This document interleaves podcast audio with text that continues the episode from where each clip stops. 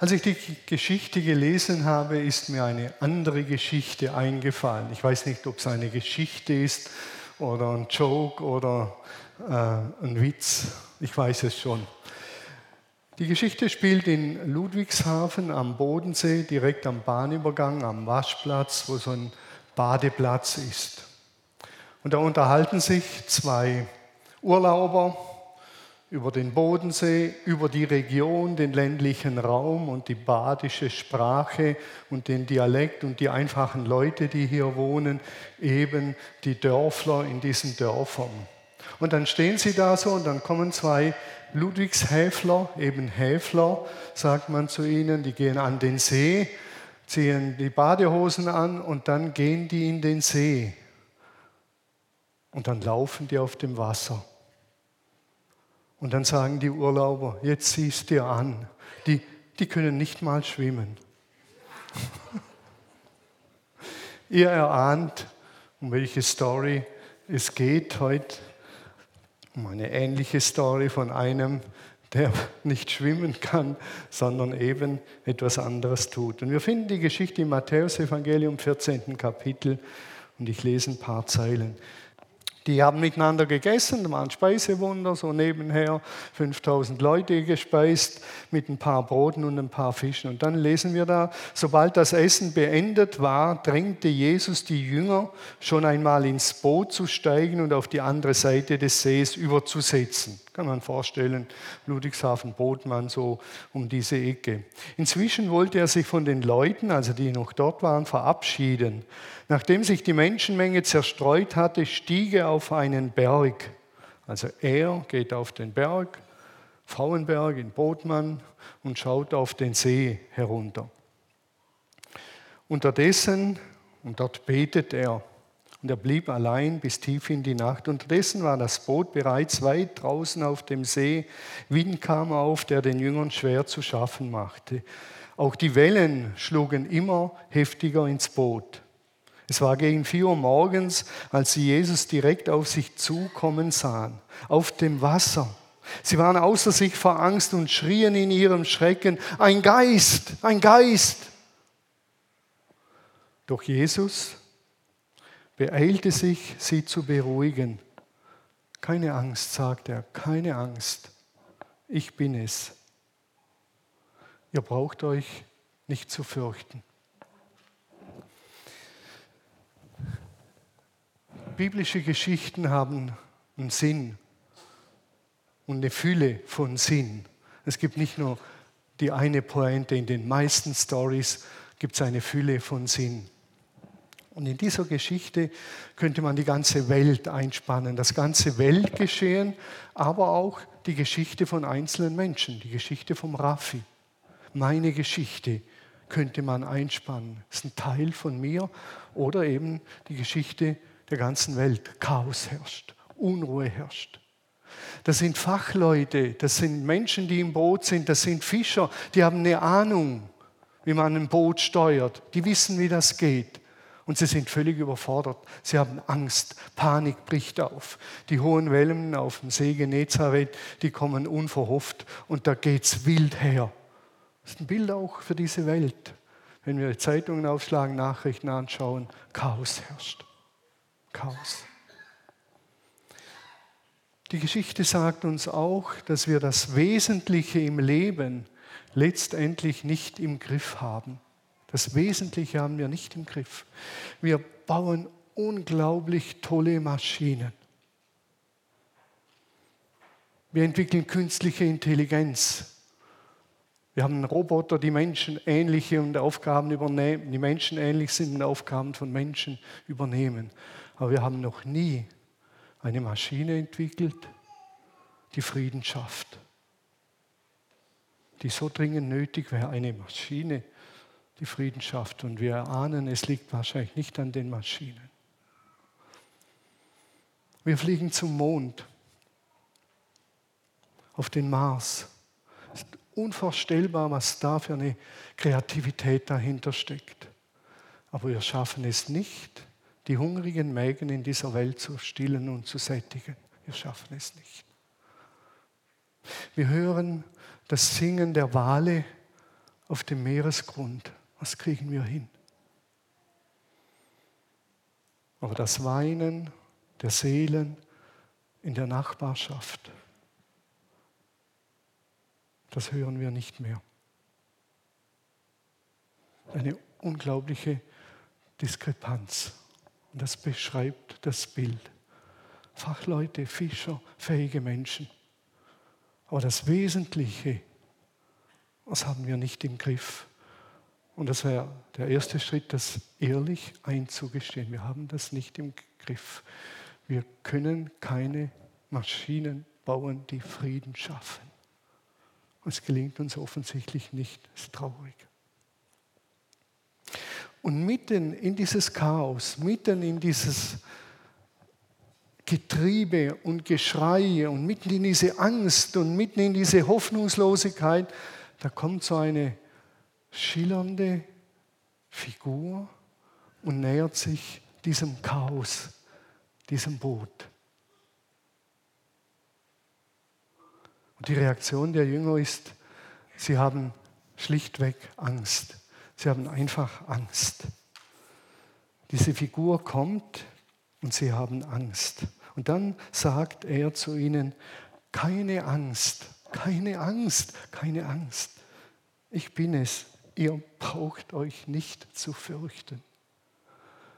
Titel dieser Predigt heißt ein Rettungsschirm wieder die Angst. Ihr braucht euch nicht zu fürchten. Ich sehe das Chaos. Das Chaos ist da, das Elend ist da, aber ihr braucht euch nicht zu fürchten, sagt er.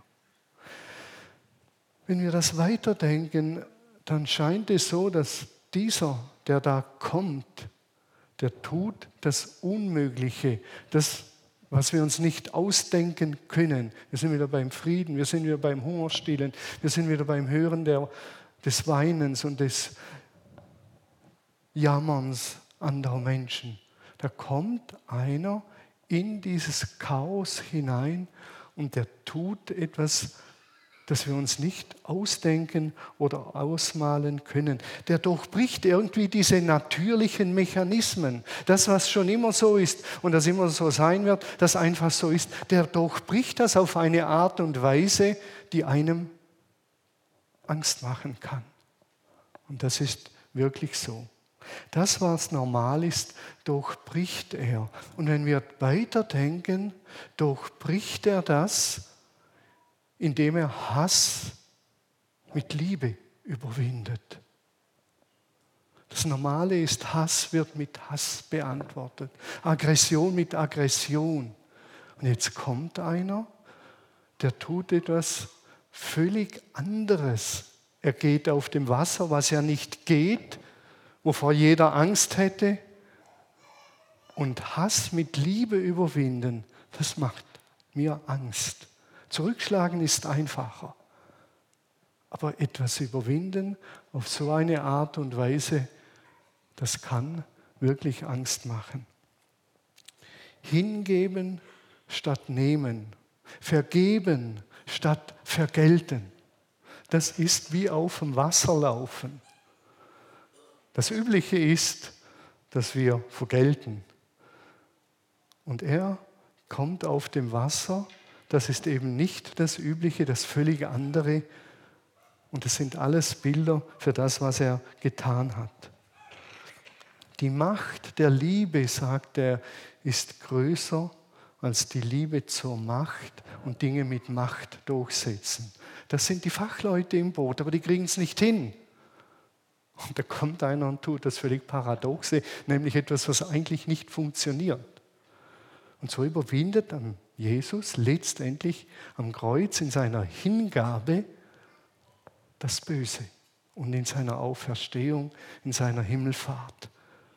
Das lehrt uns in groben Zügen mal die Geschichte. Das ist nicht ein Wunderlein, dass wir staunen lernen. Da steckt viel mehr dahinter. Übrigens ist die Geschichte von der Wasserbegehung die Geschichte, die die Jünger nie wiederholen. Sie haben Tote auferweckt, Kranken gesund gemacht, Dämonen ausgetrieben, sind von Schlangen gebissen worden. Aber das Gehen auf dem Wasser hat nochmals eine völlig andere Dimension. Nämlich, dass einer das Chaos besiegt auf eine Art und Weise, die wir uns nicht vorstellen können. Und in dieser Geschichte rückt dann der einzelne Mensch, nämlich Petrus, in den Fokus. Und Petrus, der ja sehr äh, äh intuitiv und wild ist, der passt in diese Geschichte. Nächsten Sonntag geht es um das Gegenstück von Petrus, der auch im Boot sitzt, nämlich Thomas. Und die zwei braucht es unbedingt beide. Heute ist Petrus mehr im Fokus. Und dann lesen wir, wenn du es wirklich bist, sagt Petrus, wenn du es bist, Herr, dann sag mir Bescheid, dass ich auf dem Wasser zu dir kommen soll. Sag es mir, wenn du es bist. Also ich habe gedacht, auf so eine Idee würde ich nie kommen in diesem Chaos.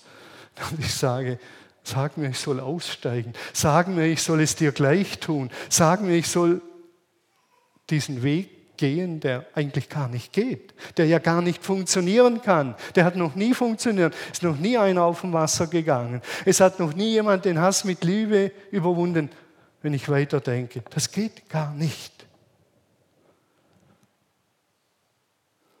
Ich bewundere den Mut von Petrus. Petrus ist an der Stelle ein Glaubensheld. Für mich ist er ein Glaubensheld. Einer, der mutig ist, der etwas wagt, der sagt, okay, auf dein Wort hin werde ich es machen, werde ich aussteigen. Und er wagt es.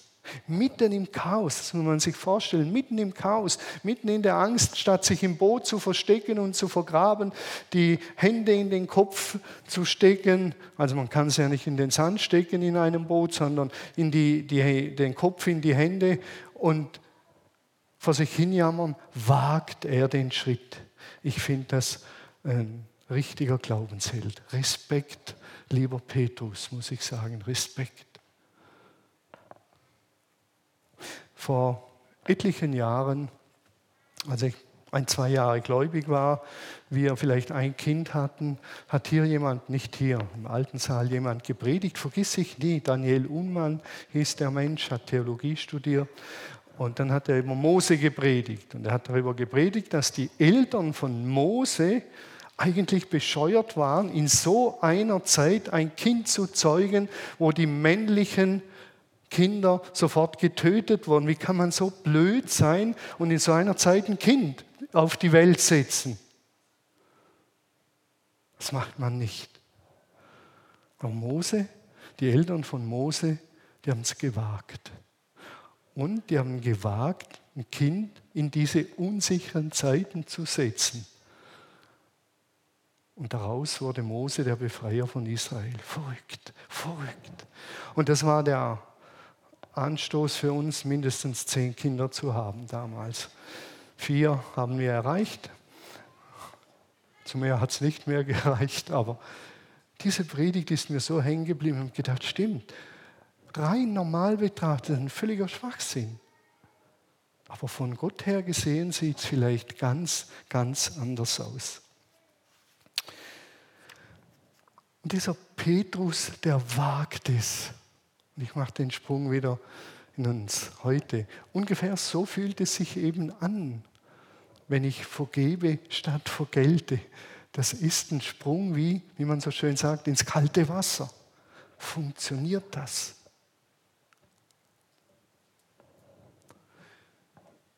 Ihr sollt Böses nicht mit Bösem vergelten, sondern das Böse mit Gutem überwinden, sagt Jesus. Ihr sollt eure Feinde segnen, für sie beten, sagt Jesus. Das ist jedes Mal wie ein Sprung ins Wasser und durchbricht ein altes Denkschema, das funktioniert ums Verrecken ganz sicher nicht. Kann nicht gehen. Jesus macht uns Mut, wagt diese Schritte, egal in welcher Situation ihr steckt. Zu vergeben statt zu vergelten, zu geben statt zu nehmen, segnen statt fluchen, Martin Luther King hat gesagt, lieber Unrecht über sich ergehen lassen als Unrecht tun. Das sind Schritte aus dem Boot ins Wasser. Dazu braucht es extrem viel Glaubensmut. Und ich glaube, wenn die Christen, ich sage es mal so in aller Welt, diese Aspekte ernster nehmen würden, wird es anders aussehen auf dieser Welt. Davon bin ich überzeugt. ist an Menschen gerichtet, die Jesus nachfolgen. Die wären wirklich Licht und Salz für die Welt. Was machen sie? Was alle tun. Waffen segnen, Kriege für gut heißen, statt beten, Stammtischreden führen, was auch immer. Statt Gräben zuschütten, Gräben aufreißen. Und das, was Jesus hier von Petrus erwartet, komm her, Petrus, wag den Schritt, das ist wirklich ein Glaubensschritt. Das ist der Moment auch, in dem wir neu auf Jesus hören. Jesus, was ist für mich dran? Wo müsste ich das Boot dieser Welt, das Boot dieser Welt verlassen? Und ganz andere Wege gehen, die eigentlich nicht funktionieren, die nach meiner Logik nicht funktionieren können, fordert mich heraus.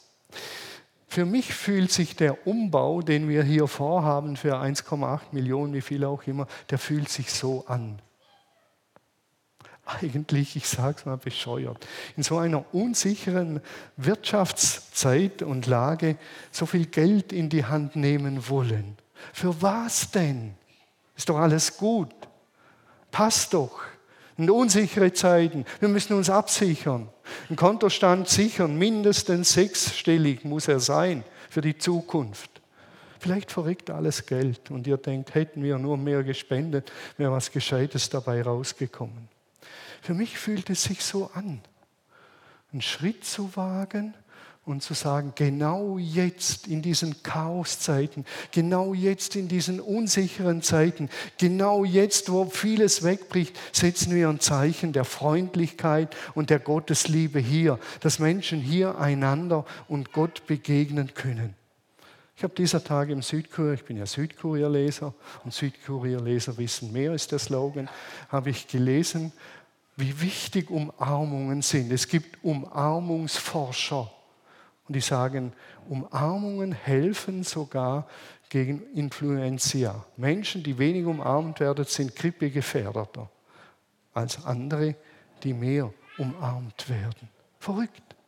Hier soll ein Ort entstehen, an dem man sich zu Hause fühlt, wohlfühlt, willkommen fühlt keine Stühle hat, die auseinanderbrechen, einen guten Kaffee genießen kann, tolle Sandwiches, einfach hier sein will, mit Leuten reden, sich umarmen lassen kann, miteinander weinen, miteinander lachen, füreinander beten, füreinander da sein. Das ist unsere Vision. Und genau jetzt in dieser Zeit, genau jetzt müssen wir es eigentlich anpacken.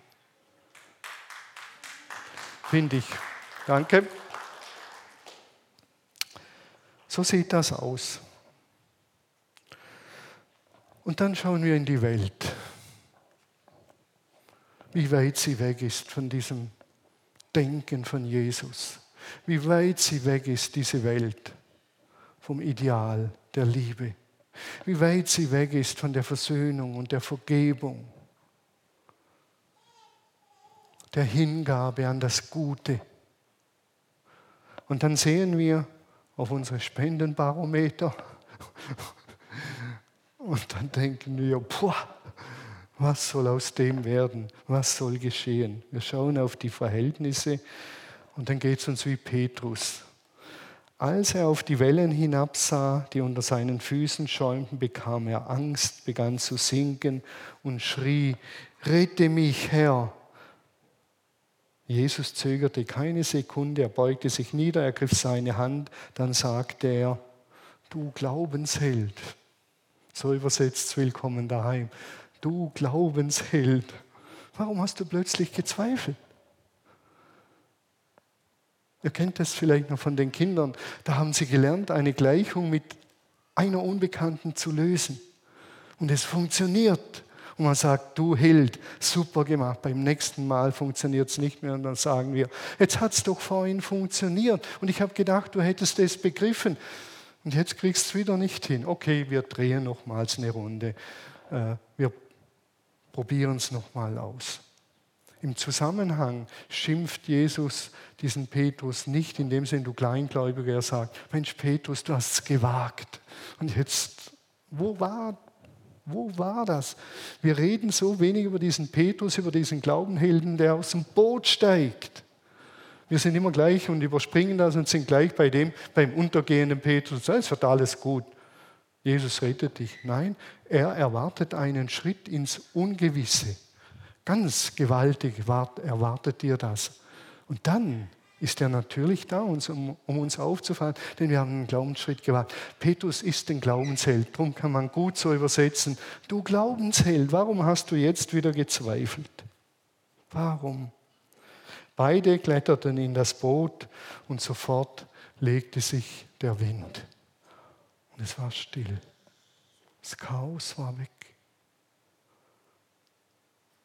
Still eine unglaublich dramatische Story, die sich hier abspielt.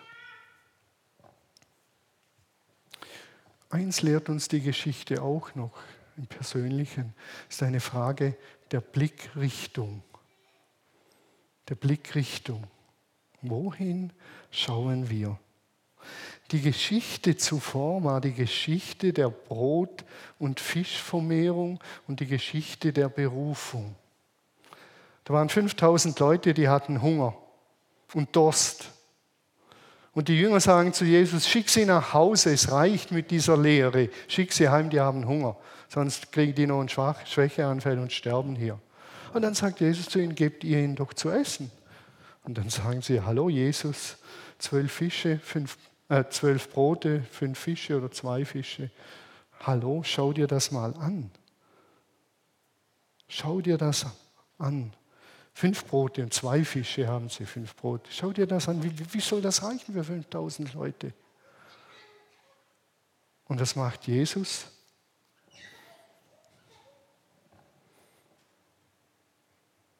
Er lässt sich das wenige geben und sie geben es ihm. Dasselbe Strickmuster. Sie geben ihm die fünf Brote und die zwei Fische. Das, was sie haben, geben sie ihm. Mehr haben wir nicht. Mehr habe ich nicht, Jesus, als dass ich den Schritt aus dem Boot wage. Mehr, mehr geht beim besten Willen nicht. Und was macht Jesus? Er schaut nicht auf die Fische und Brote und sagt, okay, okay, fünf Brote, zwei Fische, okay, fünf Brote, zwei Fische, fünf Brote, zwei Fische hochrechnen, was müsste ich ungefähr, wie oft müsste ich. Äh, wir lesen einfach, er nahm die Brote und die Fische und er blickt zum Himmel. Spricht das Segensgebet wahrscheinlich so, Schöpfer des Himmels und der Erde, gepriesen seist du, dass du hast wachsen lassen das Korn auf der Erde, aus der Erde. Und gepriesen seist du für die Tiere des Wassers. Gelobt und gepriesen seist du, Gott. Amen. Das waren kurze Gebete. Und dann gibt es in die Runde und das Ganze formiert sich. Auf was schaut Petrus, als er im Wasser ist? Zuerst auf Jesus und siehe da, es funktioniert. Und nachher schaut er auf die Wellen und sagt, kann ja gar nicht funktionieren. Die schauen auf die Brote und er sagt, gebt's mir. So wie er zu Petrus, Petrus sagt, wag den Schritt. Und er wagt ihn. Das ist unser Teil. Das wenige, das wenige, das wenige zu geben, was wir haben. Die Blickrichtung ist in dieser Geschichte und in der Vorgeschichte entscheidend. Auf was schauen wir? Auf was schauen wir? Oder besser gesagt, auf wen schaue ich? Die Frage ist natürlich, aber was heißt es denn auf Jesus schauen? Das klingt ja so abstrakt. Auf Jesus schauen. Der Schreiber des Hebräerbriefes sagt, lasst uns aufschauen auf Jesus den Anfänger und Vollender des Glaubens. Lasst uns aufschauen. Aber wie schauen wir denn auf auf Jesus? Wie geht denn das, lieber Benny? Lobpreis ist ein Weg, ein Weg. Wir sind ja evangelische Freikirche und das Zentrum des Aufschauens auf Jesus, würde Dietrich Bonhoeffer sagen, wir wissen von Jesus nichts, außer dem, was wir in seinem Wort über ihn finden. Und wir sind bei diesem einen, nämlich zentralen Jesus lernen wir kennen durchs Bibellesen. All die Beispiele, die ich gebracht habe von Vergebung und von nicht vergelten, sind alles Stories aus der Bibel. Und wenn wir auf Jesus schauen, lernen wir ihn kennen durchs Lesen der Bibel. Und ich mache jetzt nochmals Werbung für diese wunderbare Übertragung. Willkommen daheim. Manchmal tut es so gut, mit einer anderen Brille, mit einer anderen Übersetzung zu arbeiten. Und das entdecken wir gerade im Hauskreis und wir staunen und sagen, wow, ist das krass. So kann man das auch verstehen. So kann man das auch sagen. Wow. Und uns gehen manchmal Kronleuchter auf. Im normalen Austausch ohne theologische Spitzfindigkeiten durch diese Übertragung. Auf Jesus blicken hat viel damit zu tun auch in der Bibel zu lesen, seine Gesinnung zu verinnerlichen. Was heißt es in diesem Moment aus dem Boot zu steigen? Es könnte heißen eben Vergebung statt Vergeltung. Was heißt es in diesem Moment? Das Böse mit Gutem überwinden. Was heißt es in diesem Moment? Weisheit zu leben und, und, und, all die Dinge. Entscheidend wäre, dass wir unseren Blick von dem, was ist, das anschauen, aber dann mitnehmen in Gottes Welt. Nicht uns abwenden und sagen, das geht uns alles gar nichts an, wir sind weltflüchtig, sondern wir schauen es an und wir nehmen es mit und so wird es transformiert. Wir bleiben ehrlich wir bleiben nüchtern und realistisch. Wir werden nächsten Sonntag den Thomas kennenlernen, der das so gemacht hat. Und dann können wir diesen schönen Schirm vom Andreas ausspannen und sagen, Gott, der Rettungsschirm ist, dass du jetzt den Segen schenkst und den Glaubensmut, aus diesem bescheuerten Chaosboot auszusteigen und Schritte zu wagen. Wenn es jetzt tragen würde, wäre genial, wenn ich so hier auf dieser Höhe durch die Menge laufe. Wäre super, gell, Karl? Und dann spannen wir und empfangen den Segen. Wenn ich jetzt den Mut hätte und vor den Muskeln von Andreas keine Angst hätte, würde ich hier ein Loch reinbohren, dass das hier so runterkommt. Aber der dürfte mich ja nicht schlagen. Das wäre der Rettungsschirm. Und das sagt uns diese Geschichte mit. Und dann kommt das Highlight in dieser Story. Das war eigentlich nur so der Vorgeschmack, das Gemüse drumherum. Aber das Highlight ist ein ganz anderes. Die Jünger, die das alles mit angesehen hatten, fielen vor Jesus auf die Knie und stammelten. Das ist es, kein Zweifel, du bist Gottes Sohn. Kein Zweifel. Kein Zweifel. Sie fielen vor ihm nieder, könnt ihr auch sagen, sie beteten ihn an und sagten, kein Zweifel. Du bist Gottes Sohn, du bist wirklich Gottes Sohn, du bist der Gesandte Gottes, du bist der fleischgewordene Gott, du bist der, der die Liebe Gottes verkörpert. Das bist du. Mitten unter uns. Und in diesem Moment kommt Erfahrung und wieder Wissen zusammen.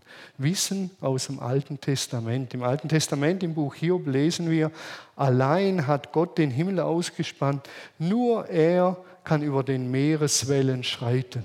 Niemand sonst kann über den Meereswellen schreiten. Und die Jünger haben das gewusst. Die haben diese Stellen gekannt. Und die haben gewusst, wenn jetzt einer auf dem Meer daherkommt äh, dann kann das nur Gott sein. Es kann nur Gott sein. Dieses Wunder wird nirgends wiederholt. Ich habe es vorhin gesagt, niemand geht auf den Meereswellen. Paulus hat ein paar Mal Schiffbruch erlebt. Er ist nicht auf dem Wasser dahin spaziert. Hat sich an irgendwelchen Planken festgehalten. Das macht nur Gott. Und ein zweiter Beweis finden wir im zweiten Buch Mose, der Gott eurer Vorfahren hat mich zu euch geschickt. Zu den Ägyptern, sagt Mose, der Gott der Vorfahren hat mich zu euch geschickt, sollst du den Ägyptern sagen, sagt Gott zu Mose. Und dann sagt Gott, okay, kann ich machen, aber sag mir, wie ist dein Name? Wer bist du am brennenden Dornbusch? Wer bist du? Wie heißt du? Das ist wichtig. Was soll ich sagen? Und Gott antwortete wörtlich, ich bin. Sag den Leuten, der ich bin, schickt mich, der ich bin. Ist schwer zu übersetzen aus dem Hebräisch. Man könnte übersetzen, ich bin, der ich bin, ich bin da, ich werde sein, der ich sein werde, oder ich bin der mit dir Seiende. Sag den Leuten, der mit dir Seiende. Und im Johannesevangelium finden wir sieben Ich bin-Worte. Ich bin das Brot des Lebens, ich bin der Weg, die Wahrheit und so weiter.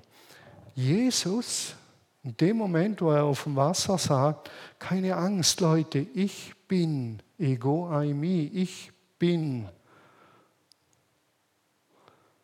enthüllt er sich als der Gesandte Gottes, als der inkarnierte Gott. Und das war denen klar. Und wir sind wieder bei der Verbindung von Schrift und Erfahrung. Erfahrung ist ganz wichtig, aber sie muss wie ein Gegenüber haben und die Schrift als Gegenüber. Und manchmal legt man die Bibel zur Seite und sagt, boah, voll, voll krass. Ich habe diese Woche das Elend dieser Welt angeschaut, habe es auf mich wirken lassen, den Krieg und das ganze Elend. Und ich bin schier daran verzweifelt. Manchmal könnte ich heulen oder heule auch.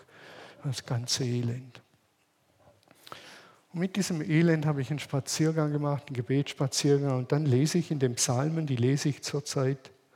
Und dann heißt es da, ja, er beendet die Kriege selbst an den Enden der Erde. Die Bogen zerbricht er, die Speere haut er in Stücke, die Panzer lösen sich auf in nichts und die Kampfwagen verbrennt er im Feuer. Und das hat meiner Seele so gut getan, dass ich nicht anders beten konnte und in dieses Gebet einstimmen und sagen, bitte Vater, jetzt greif ein, greif jetzt ein. Der Beter in den Psalmen hat mich mitgenommen und jetzt bitte zerstör die Panzer. Jetzt mach diesem elenden Ende. Und dann, Vater, zeig mir, wo ich aus dem Boot steigen muss um meine Kleinkriege zu beenden. Frieden schließen, vergeben. Wo bin ich dran? Der ich bin, ist gekommen in Jesus. Und Jesus heißt ja, wörtlich übersetzt, Gott rettet. Gott rettet.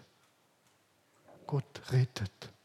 Und er rettet uns aus diesem Chaos und diesem Schlamassel ist unser Part, uns darauf einzulassen, völlig verrückte Wege zu gehen. Das ist unser Part.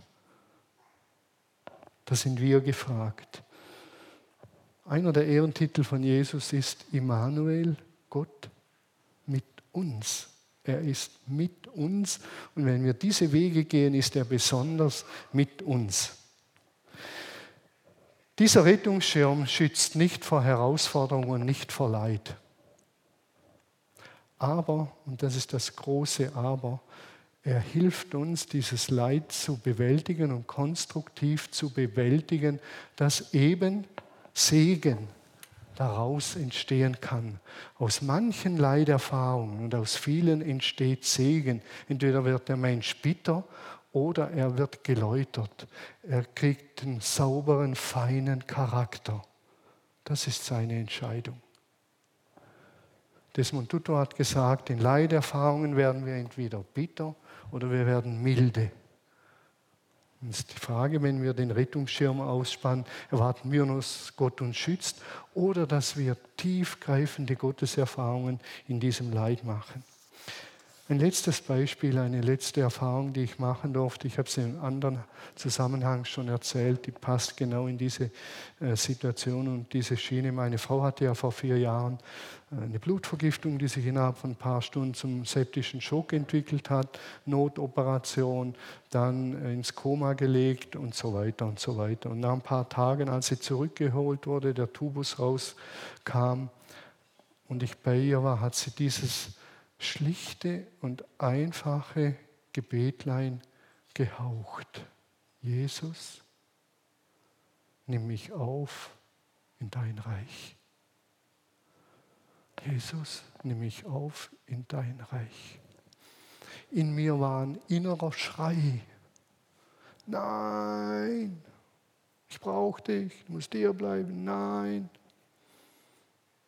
Und dann kam der Heilige Geist und sagte, Thomas, du bist ein alter Egoist. Und deine Frau gehen will, dann lass sie gehen. Du predigst doch, das Beste kommt noch. Und dann lässt du niemand ziehen zum Besten. Und dann wurde mir bewusst und eine tiefe Dankbarkeit zog ein. Und ich dachte, ich bin so, so dankbar, wenn ein Mensch weiß, an wen er sich in der größten Not wenden kann. Dass er jemand hat, den er anspricht. Und sie hat Jesus angesprochen, genau wie Petrus in dem Moment, als er untergang. Jesus. Und ich wünsche allen von uns, dass wir jemand haben, den wir ansprechen in der größten Not, nämlich diesen Jesus, der retten kann aus allem. Und wenn es auch ist, dass wir sterben und in Gottes neue Welt gerettet werden. Aber die Frage ist, haben wir jemand, den wir ansprechen? Und darum, aus all diesen Zusammenhängen kann Jesus sagen, warum habt ihr Angst? Habt keine Angst. Der ich bin, ist bei euch. Der Gott, der alles geschaffen hat, ist bei euch. Und jetzt wagt unkonventionelle, verrückte, wilde Schritte nach meinem Vorbild, sagt Jesus. Wagt sie, die sind wirklich verrückt. Und die stellen alles auf den Kopf, beziehungsweise die Welt wieder auf die Füße. Wagt es im Kleinen und wagt es in Großen und wagt etwas genau in diesen sperrigen, chaotischen Zeiten, um Licht und Salz zu sein für diese Welt. Bitte verkriecht euch nicht.